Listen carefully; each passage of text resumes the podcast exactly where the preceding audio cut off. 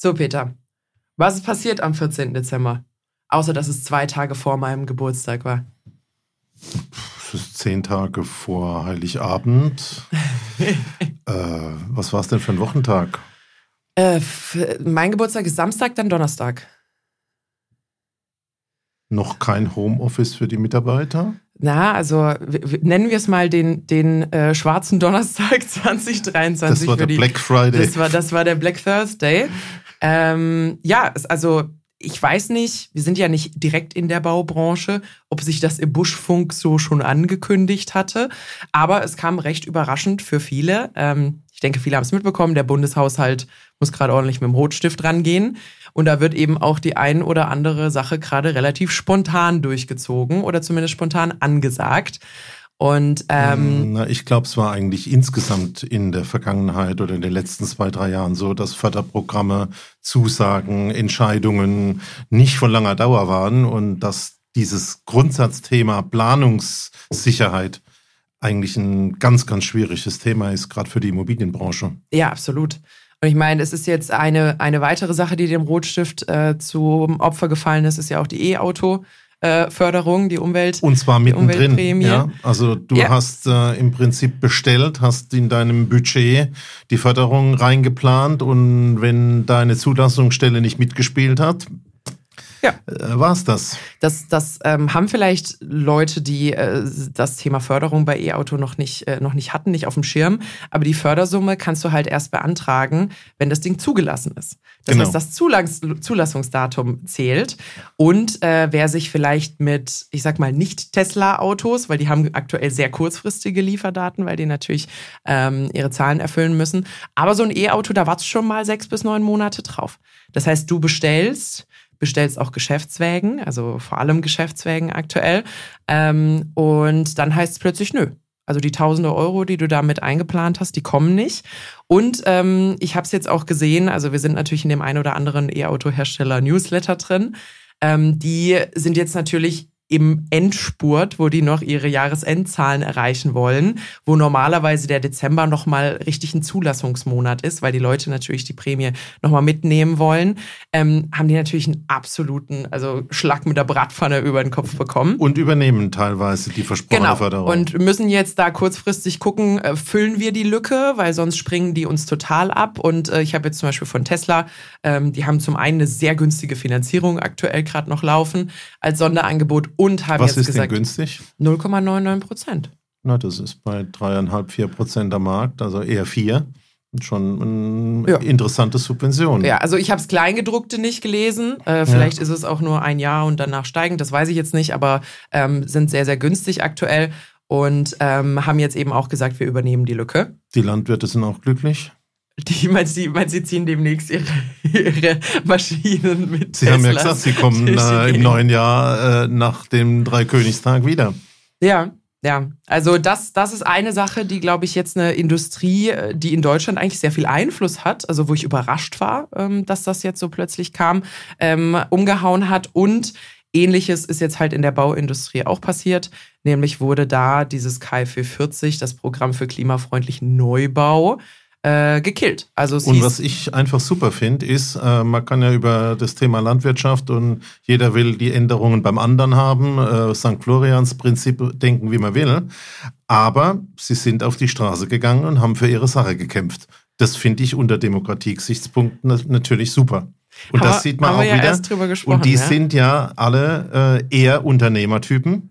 Und ich glaube, das ist das, wo wir dran arbeiten müssen, wieder unternehmerisches Denken. Und wenn man jetzt die Überleitung zu der Immobilienbranche macht, mhm. zumindest, wir lesen ja auch alles, was so an Botschaften, Nachrichten, Newslettern in der Umlaufbahn ist, Tiefschlaf. Ja. Ich habe auch vielen Vorständen schon geschrieben, äh, um den 14., 15. und habe das Rück-E-Mail bekommen, wir sind am 8. wieder für Sie da. Oh, das wird äh, stressiges Weihnachten an der Stelle, wenn natürlich solche News dazwischen kommen. Nee, aber long story short, das war ein ziemlich großer Fördertopf, 7,5 Milliarden Euro, ähm, um eben dafür zu sorgen, dass, ich würde mal sagen, nach höchstem klimafreundlichen Standard ähm, der Neubau gefördert werden kann, weil wir haben natürlich so ein bisschen die Lücke, es muss, es soll bezahlbar sein für die, die es dann erwerben oder darin wohnen. Naja, schau dir mal Und die Stückzahlen an. Wir haben wirklich, äh, ob es jetzt auf äh, die Nachkommastelle stimmt oder nicht, wir haben diesen, diese Lücke von 400.000 oder äh, die 700.000 oder. Äh, da kommen jetzt nochmal 100.000 drauf mhm. durch das, was an ähm, Flüchtlinge dazu kommt. Ja. Das addiert sich in den nächsten Jahren und gleichzeitig haben wir eine Branche, die keine Arbeit hat. Und das ist ja das große Problem.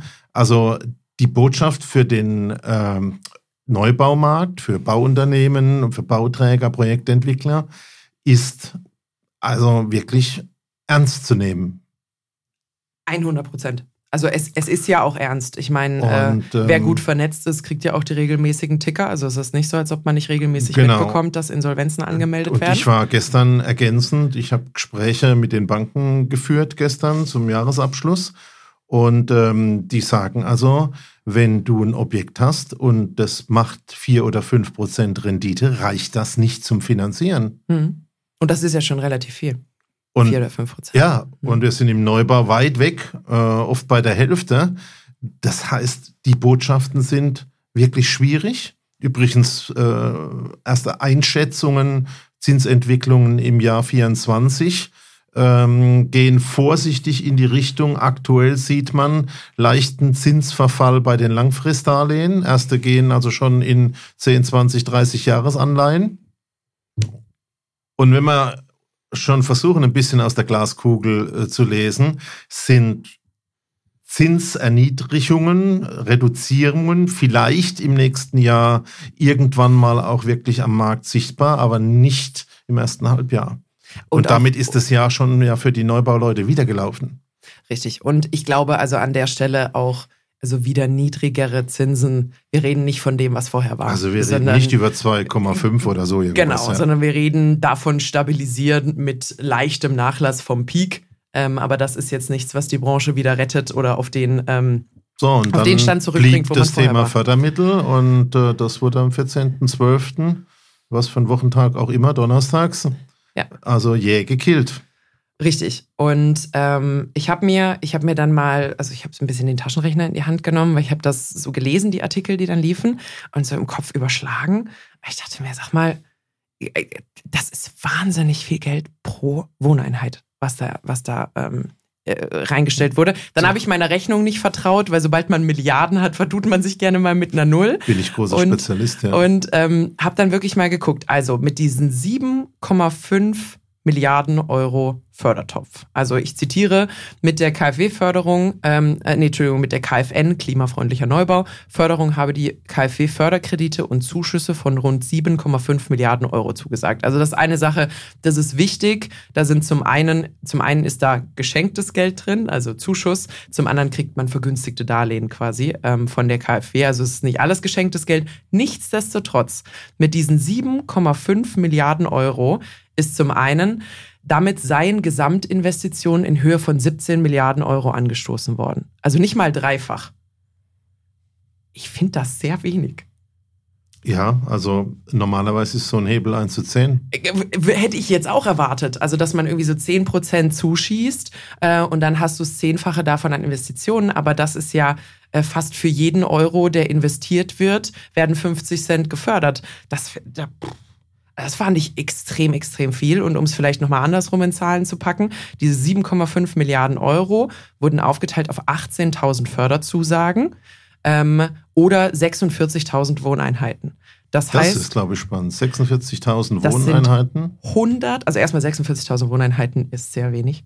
Das muss man vielleicht auch an der Stelle sagen. Also wir bräuchten ungefähr das Zehnfache, um unsere also Lücke zu schließen. Also es ist wenig als Impact auf den gesamten Markt, genau. Wo wir irgendwas zwischen 500 und 700.000 Lücke haben. Richtig. Und es gab ja auch mal ein Ziel von 400.000 Wohneinheiten und so, ne? Also so 46.000 Wohneinheiten, 7,5 Milliarden Euro sind 163.000 Euro pro Wohneinheit.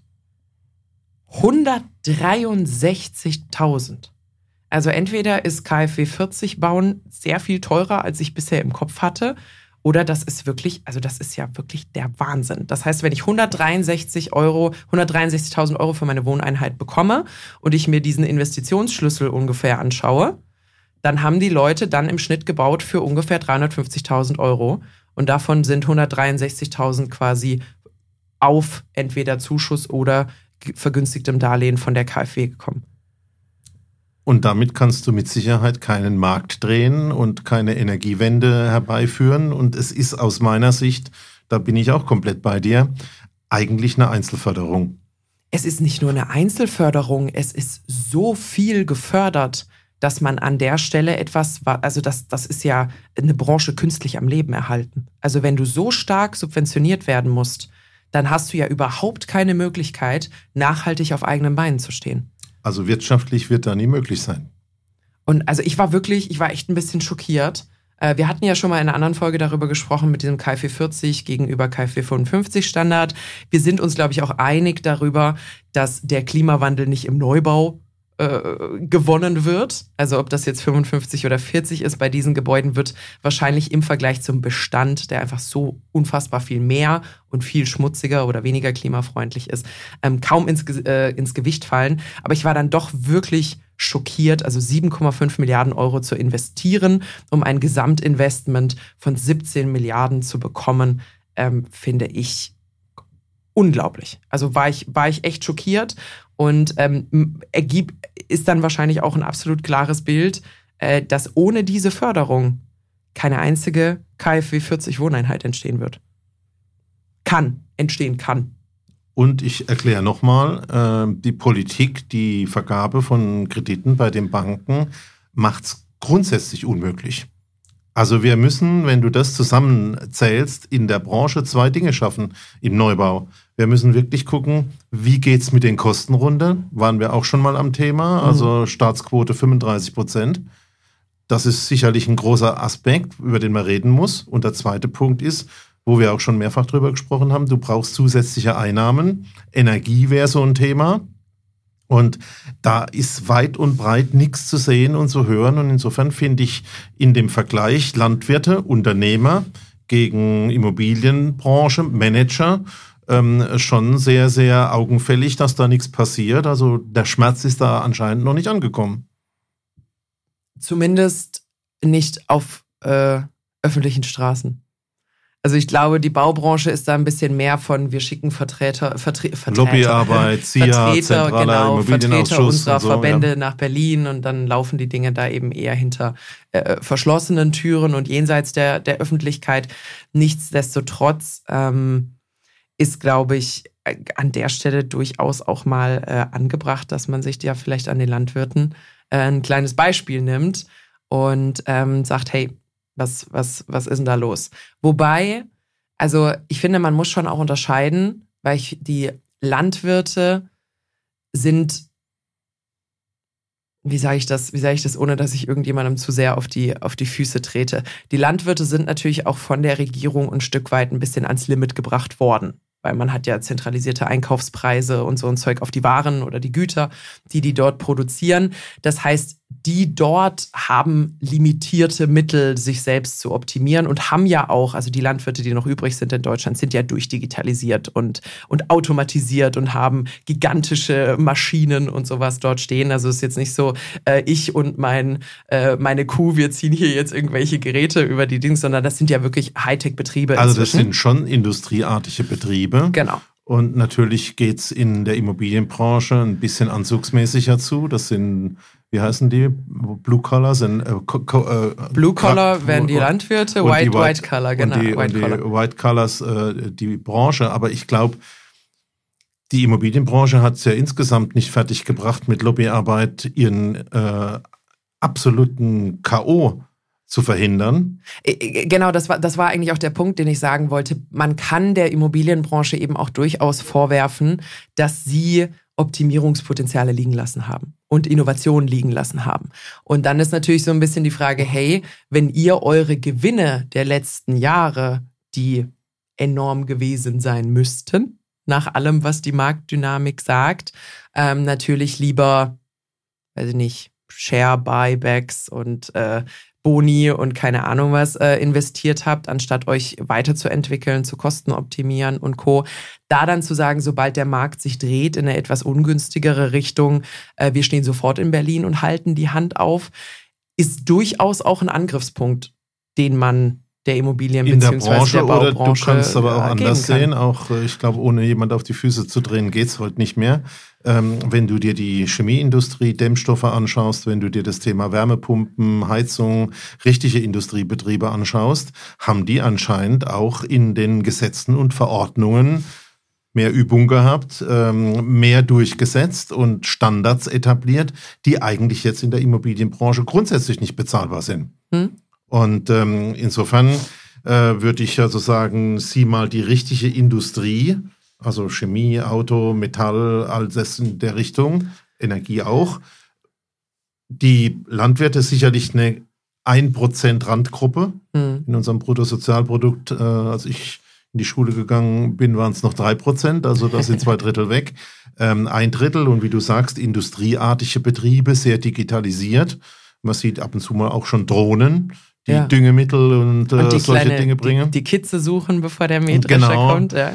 Und äh, in der Immobilienbranche sind, glaube ich, zwei Dinge äh, an der Stelle nicht gemacht worden. Oder drei. Also A, sich richtig äh, im Prinzip zu engagieren. Zweitens wirklich zu gucken, was habe ich denn intern für Optimierungspotenziale.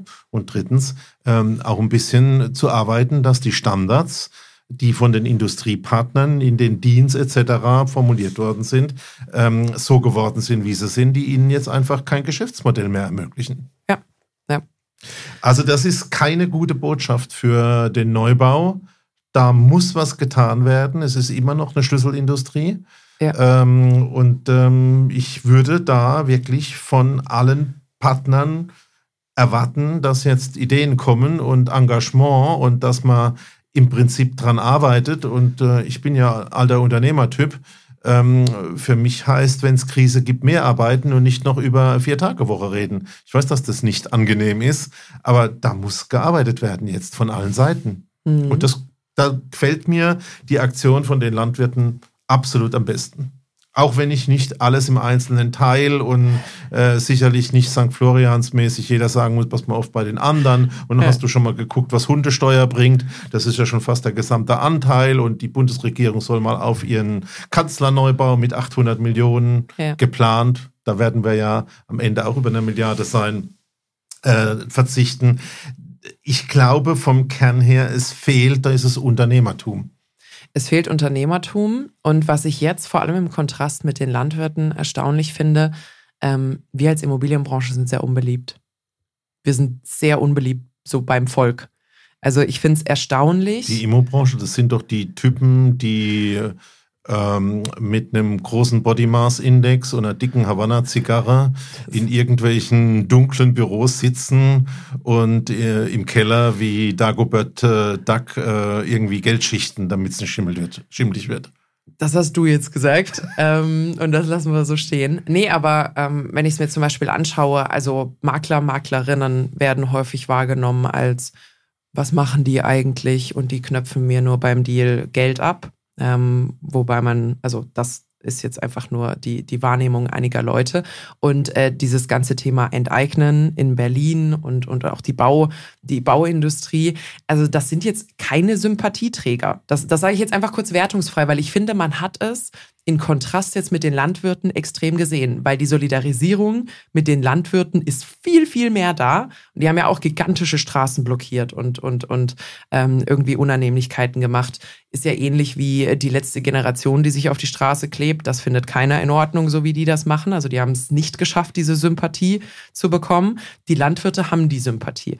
Und ich glaube, da ähm, hat vielleicht auch unsere Branche noch einiges zu tun, was äh, so ein bisschen Branding angeht. Also, dass du wirklich auch mal sagst, hey, ihr seid hier da zum Bedienen eines Grundbedürfnisses und ihr scheint es aktuell nicht zu schaffen, bei den Leuten die Wahrnehmung zu bekommen von, hey, dadurch, dass wir da sind, geht's uns allen besser. Ähm, und, und wir helfen euch quasi, dass ihr schöner lebt oder bequemer lebt oder dass wir uns als Städte weiterentwickeln, sondern es wird einfach wahrgenommen als überteuert und zu spät und, und ähm, halten vielleicht den und den äh, vertraglich ein und Ärger und Verzug und weißt du, all, all, all diese Dinge, finde ich, sind eher die Stories, die du hörst von Leuten, die jetzt äh, mit unserer Branche zu tun haben, als dass du da extreme, extreme Sympathie jetzt irgendwie hättest, weil Bauträger pleite gehen. War die Sympathie jemals da? Das Ist der Ruf erst sagen. schlecht geworden oder war der schon immer so?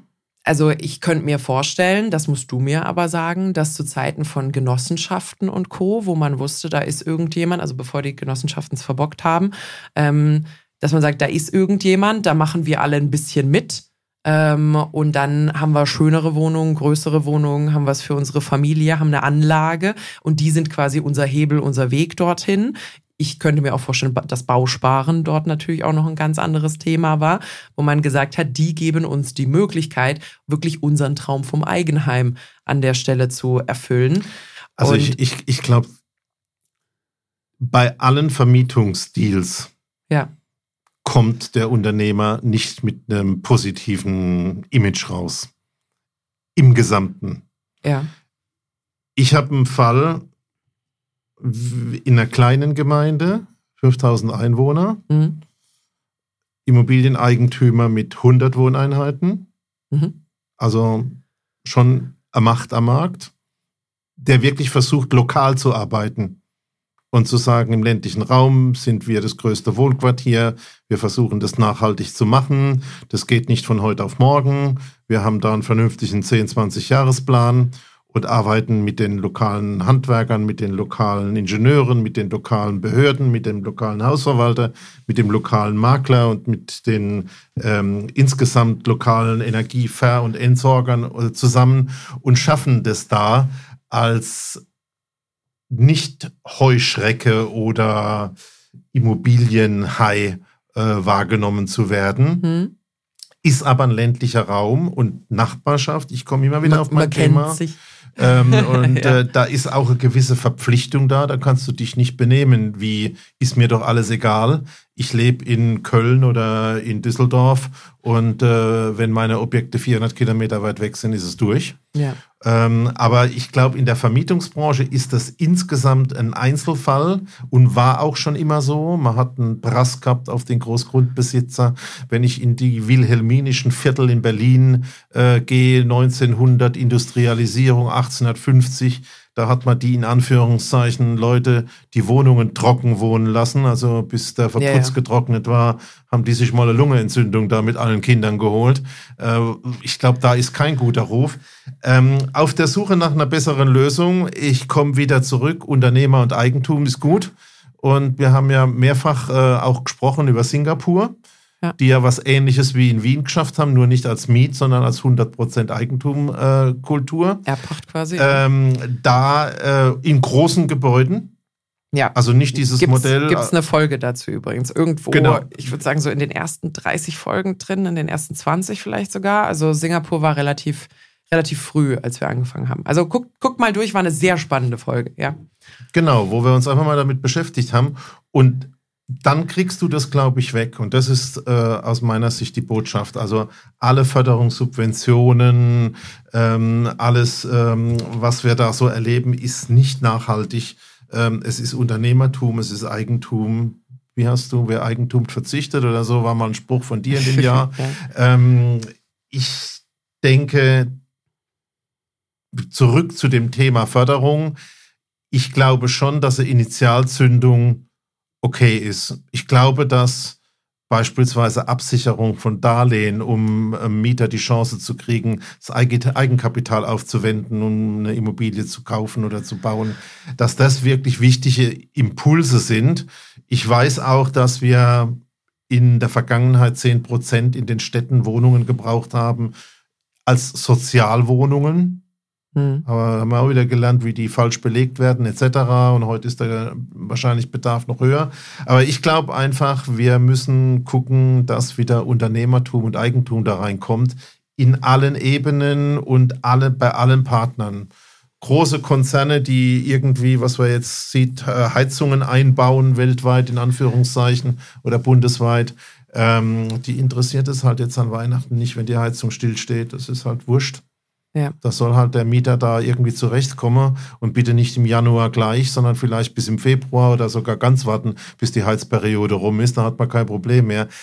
Das geht so nicht. Und da fehlt immer, auch wenn es langweilig ist, Eigentum und Unternehmerschaft. Und Langfristplanung. Also du hast es gerade, ich glaube, du hast es Initialzündung genannt.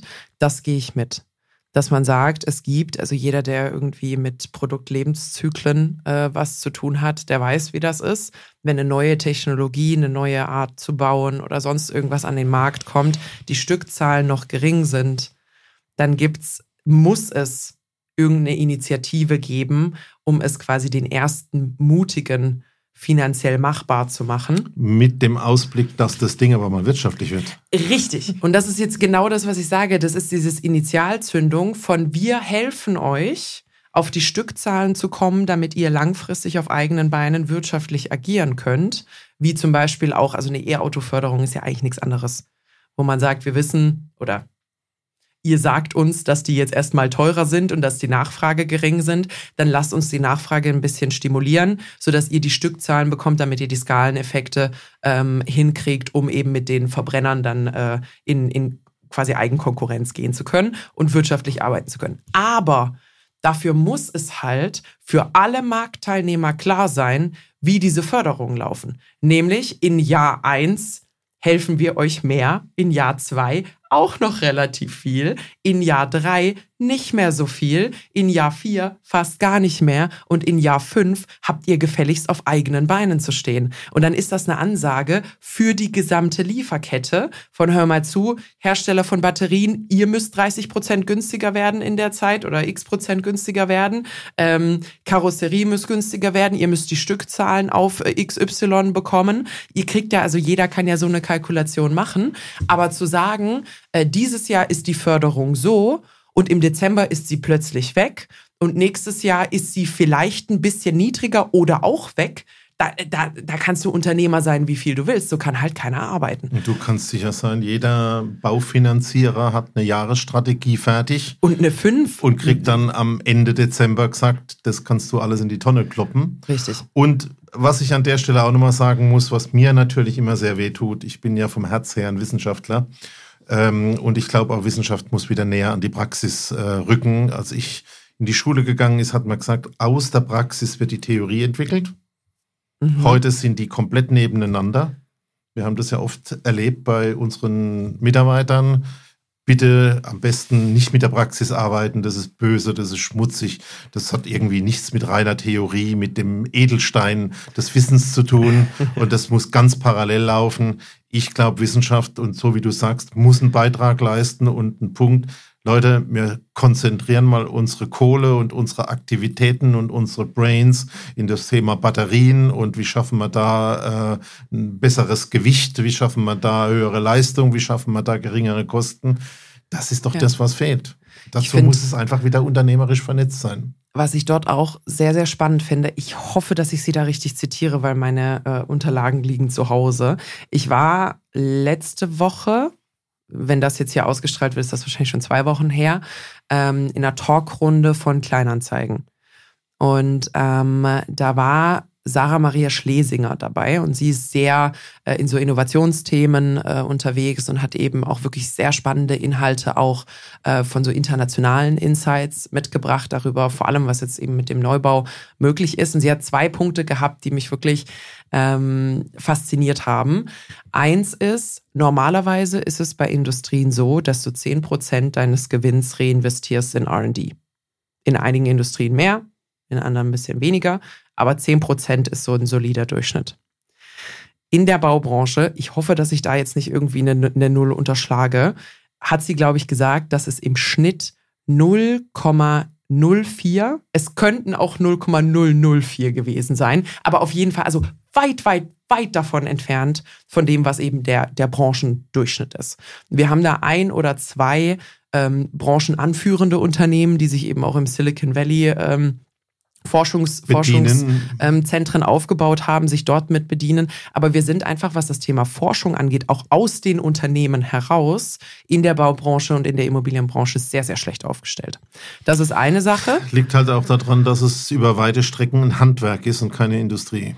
Und ein Handwerksbetrieb, der drei Leute hat und 300.000 Euro Umsatz macht. Da gibt es nichts zu forschen, ähm, gehe ich mit. Würde, würde nichts forschen und wenn er 30.000 Euro hätte, würde er damit auch relativ wenig tun können. Es sei denn, die hat es ja bei uns nach dem Krieg auch gegeben, diese Heerschar von Bastlern, die dann äh, daheim an der Werkbank nochmal schnell was erfunden haben und eine gigantische Menge von Patenten gemacht haben etc.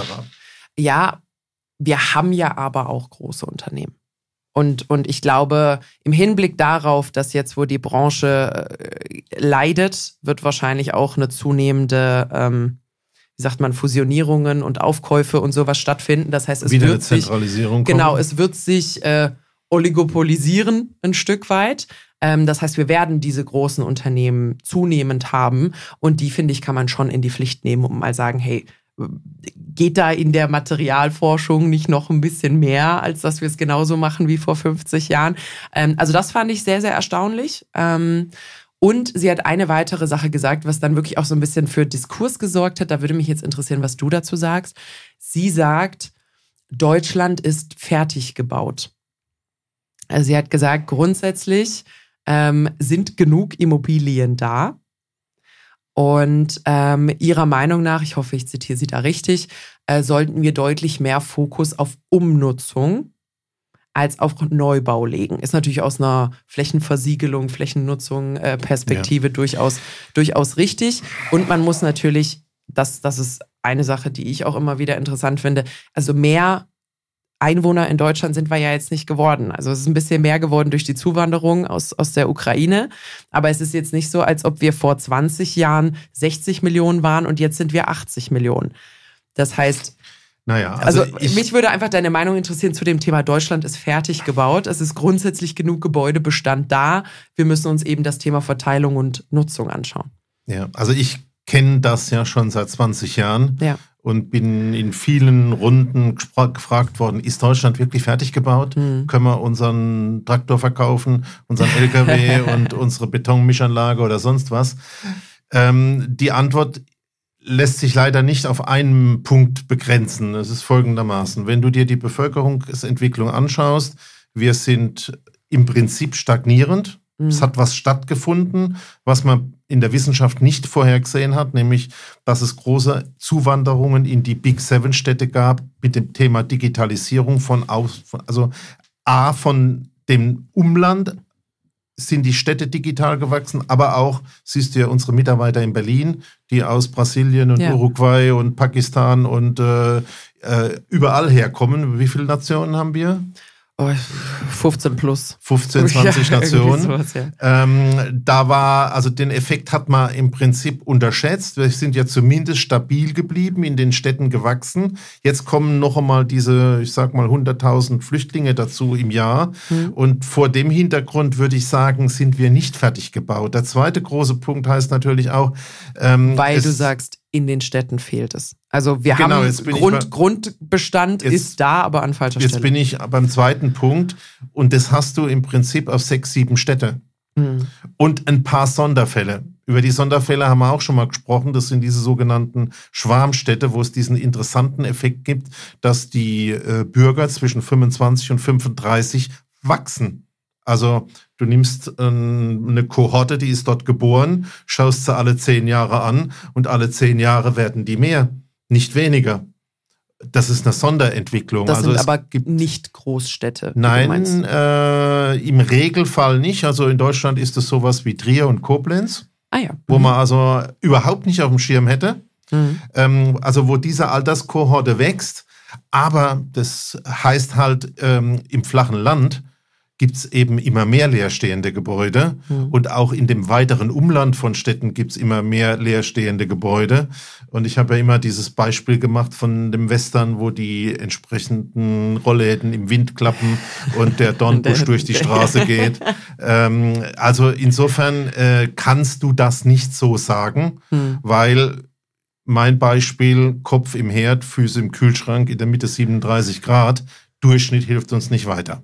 Ja. Und natürlich, wenn wir jetzt in die Zukunft ein bisschen schauen, mit dass wir die geburtenstarken Jahrgänge in der Arbeitswelt verlieren, dass damit Fachkräftemangel entsteht, heißt natürlich auch, dass da insgesamt das Thema Wohnen rückläufig ist.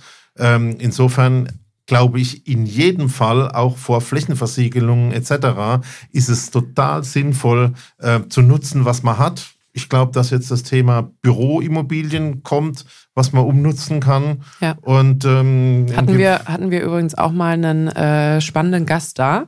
Ähm, würden wir euch auch einfach unten verlinken, die Folge noch zum und, Thema Umnutzung ähm, von Bestand. Zum Thema unternehmerisch denken. Ich kritisiere mal ein bisschen meine Stadtverwaltung hier. Äh, hier in Schwetzingen gibt es ein Gebäude, das ist seit, keine Ahnung, 30 Jahren auf dem Markt. Äh, ehemaliges Mädchenwohnheim. Ähm, das konnte man für 1 Euro kaufen. Mhm. Äh, man musste sich nur den Vorgaben des Denkmalschutzes innen und außen hingeben.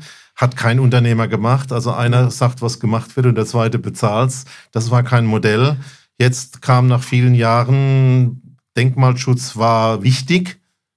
Ich persönlich, meine persönliche Meinung heißt nein.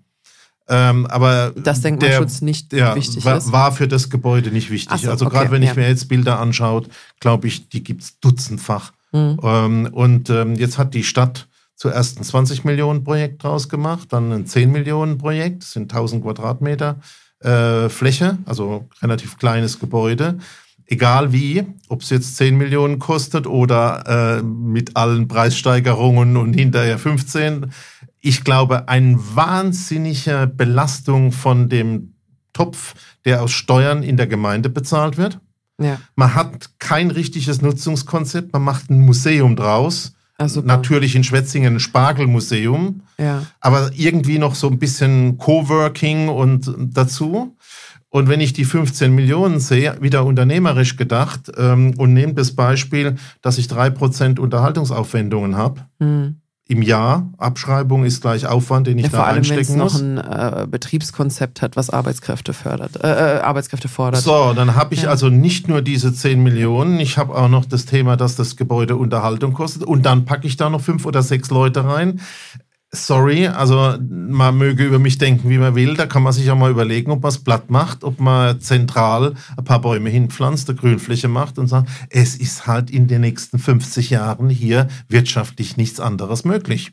Ja, kannst ja einen schönen Und so kommt es, glaube ich, machen. Stück für Stück. Also Ja. zurück zu dem ganzen Thema. Vielleicht eine, eine Ergänzung meinerseits zum Thema Denkmalschutz. Ich habe das Gefühl, das kann ich jetzt natürlich nicht flächendeckend in Deutschland sagen, vielleicht gibt es sehr lösungsorientierte und pragmatische Denkmalschutzämter, ähm, aber ich habe das Gefühl, da hat man wirklich vor, also da sieht man vor lauter Bäumen den Wald nicht. Weil das Ergebnis, was ich aus dem Denkmalschutz sehr häufig sehe, ist unfassbar verfallene Gebäude, weil keiner durch die Reglementierungen durchkommt, um das Gebäude wiederherzustellen. Wir haben ja hier auch das äh, Kapitol, ist das, ne? Ja. Auch ein wunderschönes Gebäude, meiner Meinung nach nicht mehr zu retten jetzt, ähm, weil, weil es einfach, also man schützt ein Denkmal nicht, indem man es aktiv verfallen lässt, anstatt zu sagen, weißt du was, vielleicht ist es in Ordnung, wenn du ein bisschen andere Fensterläden dran machst. Und, und, und das ist wirklich das, wo ich so das Gefühl habe, so ein, vielleicht so eine 80-20-Lösung oder eine 50-50-Lösung von, lieber habe ich ein schönes Gebäude, wo ich ein paar Veränderungen machen musste, die kostenoptimiert waren, was aber jetzt wieder ein Benefit für die Nachbarschaft ist, für die Ortsansässigen wieder zugänglich und oder nützlich ist, als dass ich diese Ruine inmitten stehen habe und sage, aber Hauptsache, niemand hat hier irgendwie die Holzfenster durch Plastikfenster ausgetauscht. Und das ist so ein bisschen was, wo ich wirklich das Gefühl habe, da verbeißt man sich manchmal in so Einzelsachen. Und der Sinn der Sache, nämlich das Denkmal zu schützen, wird so unglaublich verfehlt ähm, dass irgendwann nämlich genau das kommt, was du sagst. Nämlich da kommt dann irgendwann ein Statiker oder sowas rein und sagt, es ist eigentlich absolut nicht mehr zu retten, einsturzgefährdet und dann wird es irgendwann platt gemacht. Und da muss ich sagen, Denkmal erfolgreich geschützt Also, an der Stelle. Wir haben einen weiten Bogen gespannt. Ja. Ich glaube, das Thema Förderung, das Thema Zinsen heißt, es ist ein K.O. für die Neubaubranche. Die hat für sichtbar jetzt im kommenden Jahr keine Chance, relevant wirklich wieder tätig zu werden. Die müssen in den Bestand gehen. Ja. Es gibt gar keine andere Chance. Und im Bestand müssen alle Kräfte aktiviert werden, unternehmerisch da wieder einen Schritt nach vorne zu kommen. Und es ist natürlich insgesamt unmöglich, am 14. Dezember zu sagen, wir ziehen euch den Boden unter den Füßen weg. Und die, die den Fußboden weggezogen bekommen, sind äh, im vorweihnachtlichen Ruhestand oder sonst wo ähm, und äh, sind zumindest in der Kritik nicht wahrnehmbar. Ja. Also, oder es sind vielleicht zwei, drei, vier, fünf. Ja. Aber das ist eben nicht nur der Herr Vonovia oder der Herr LEG, sondern da sind ganz viele Wohnungsbaugesellschaften in den Städten und auf dem Land. Und äh, da wird einfach gesagt, kannst nichts machen. Ja. Also es ist ein komplexes Problem. Das, das ist, glaube ich, etwas, wo man sagen muss, da kann man jetzt nicht Fingerpointen, nicht in die eine und nicht in die andere Richtung. Ähm, aber was natürlich in so einer Branche, und da würde ich jetzt die Autobranche einfach mal mit reinnehmen, ähm, die haben nämlich dasselbe Problem, nämlich sie brauchen Langfristplanung. Sie brauchen Langfristplanung. Ich muss jetzt wissen, wie die Kalkulation in fünf Jahren zu Ende geht. Plus, minus ein paar Prozent. Aber wenn du mir eine Förderung rausnimmst, die ja gemäß den Zahlen, die wir da gesehen haben, Einfluss nimmt auf 45 Prozent meiner Investitionssumme und du sagst, ach so, das nehme ich dir über Nacht wieder weg, dann ist das fertig. Dann, dann ist das tot und in keinster Weise zu retten. Ich sage, also man kann durchaus Kritik daran üben, dass da vielleicht der ein oder andere Zombie künstlich am Leben gehalten wurde. Aber wenn du dich für solche Maßnahmen entscheidest, kannst du die nicht über Nacht einfach wegnehmen, weil du dann bei dir im Haushalt festgestellt hast, dass die Zahlen nicht mehr aufeinander passen. Also da, und wir haben es, glaube ich, schon ein paar Mal gesagt, Planungssicherheit herstellen ist meiner Meinung nach eine der größten und wichtigsten Rollen, die man als Staat oder Regierung, kann auch die Landesregierung sein, den lokalen Bürgern und Unternehmern und Unternehmerinnen vor allem an der Stelle schuldig ist, weil ich kann meinen Job machen. Ich kann meinen Job machen. Aber wenn du mir alle sechs Monate Schleudertrauma gibst, äh, indem du mit irgendwelchen Maßnahmen kommst, die ich nicht kommen sehe und die dort dann einfach Effekte haben, die ich nicht abfangen kann, egal wie sehr ich Risikomanagement und Sparmaßnahmen und sonst irgendwas betreibe, nimmst du mir auch die Möglichkeit an der Stelle tatsächlich selbstständig arbeiten zu können. Ähm, und da äh, ist, glaube ich, die Kritik an der Stelle noch viel zu leise muss ich ganz ehrlich sagen. Also Find vielleicht nochmal ein Schlenker an die Landwirte. Ähm, das ist definitiv eine angebrachte Lautstärke ähm, zu der Herausforderung oder der Größe der Herausforderung, vor die dann, äh, vor der die Landwirte stehen. Und ich glaube, da muss vielleicht die Immobilienbranche auch mal vielleicht die Krawatte ein bisschen lockern und bequemere Schuhe anziehen. Ähm, und vielleicht auch mal den einen oder anderen Schritt auf die Straße machen und gucken, ob man sich da ein bisschen sichtbar macht. Ich glaube, Zusammenfassung, Masterplan und alle müssen was dafür tun. Man ja. kann nicht warten oder sagen, die anderen ja. Masterplan und was tun. Und wir machen das im nächsten Jahr. Absolut. Und da nehmen wir euch wie immer mit. So, genug gequatscht. Äh, das war jetzt zum Jahresende äh, natürlich nicht unbedingt die äh, glückliche und freundliche und optimistische ähm, Folge, die wir haben wollten. Aber Recent News muss man halt an der Stelle auch mit aufgreifen. Und die kamen halt als vorweihnachtliche, ich hab, ich nicht so noch, gute ich Überraschung. Ich habe einen bösen Witz für Frauen. Hau raus. Der gefällt dir. Oh je. Mann ist abends mit seinen Kumpels unterwegs, die Frauen sind dabei, sagt der eine zu dem anderen, du, deine Frau hat aber einen komischen Akzent, wo kommt denn die her? Mhm. Sagt der vom Glühweinstand. Das ist fair. Das ist fair. Ich habe auch noch, ich habe auch noch, ähm, apropos Landwirte. Also ich habe ja gesagt, die, die machen es mit der Wahrnehmung gut und die machen auch, obwohl die jetzt alle keine geborenen Marketing-Experten sind, äh, es mit der öffentlichen Wahrnehmung und der Medienwirksamkeit meiner Meinung nach sehr richtig. Ich habe letztens ein Bild gesehen, was auch sehr äh, viral gegangen ist auf Instagram und TikTok und Co., ähm, wo die einfach einen riesigen Misthaufen aufgetürmt haben und ein Schild reingemacht, wo steht, ich identifiziere mich als Ampelkoalition. Und das ist, und das ist natürlich was. So, das tut keinem weh, außer dem Ego der Betroffenen. Ähm, und ja, sowas wirkt. Sowas wirkt einfach an der Stelle und äh, hat auch seine Medienwirksamkeit definitiv nicht verfehlt. Ähm, fand ich, fand ich nochmal eine witzige Anekdote zum, zum Schluss. So, ich würde sagen, ähm, wir schließen ab. Nicht nur die heutige Folge, sondern auch das Jahr. Und rutschen hoffentlich gut in das Neue. Absolut. Engagiert. Engagiert und motiviert. Ähm, und machen auf lokaler Ebene Masterpläne, äh, denn irgendwer muss ja anfangen und Vorbild sein. Richtig. Nichts tun ist auch keine Lösung. Ähm, da bleiben wir, bleiben wir absolut dran. Ansonsten bleibt nur noch äh, uns, euch zu wünschen, dass ihr schöne Feiertage hattet und weiterhin habt, je nachdem, wann ihr uns hört.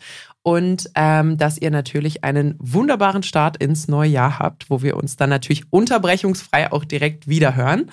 Und ja, dann äh, bleiben eigentlich nur noch die äh, Formalitäten zum Schluss. Wenn euch der Podcast gefällt, dann äh, lasst uns gerne eine Bewertung da. Das könnt ihr bei Spotify oder auch bei Apple Podcasts machen. Falls ihr Ideen habt für neue Folgen, äh, irgendwie Anmerkungen, Feedback oder sonstiges, meldet euch super gerne auf Instagram. Dort findet ihr uns als Lagebericht-Podcast oder auch auf LinkedIn. Dort gibt es uns als Lagebericht der Immobilienpodcast oder eben Peter und auch mich als individuelle Person. Auch da könnt ihr euch sehr gerne melden und wir freuen uns da von euch zu hören. Peter, die letzten Worte des Jahres 2023. Ich habe fertig und ich darf nichts auf der Blockflöte vortragen. Das ist richtig. Und was sind die wirklichen letzten Worte? Ich habe fertig. Auf eine gute Zukunft mit Immobilien. Hervorragend. Macht's gut. Tschüss.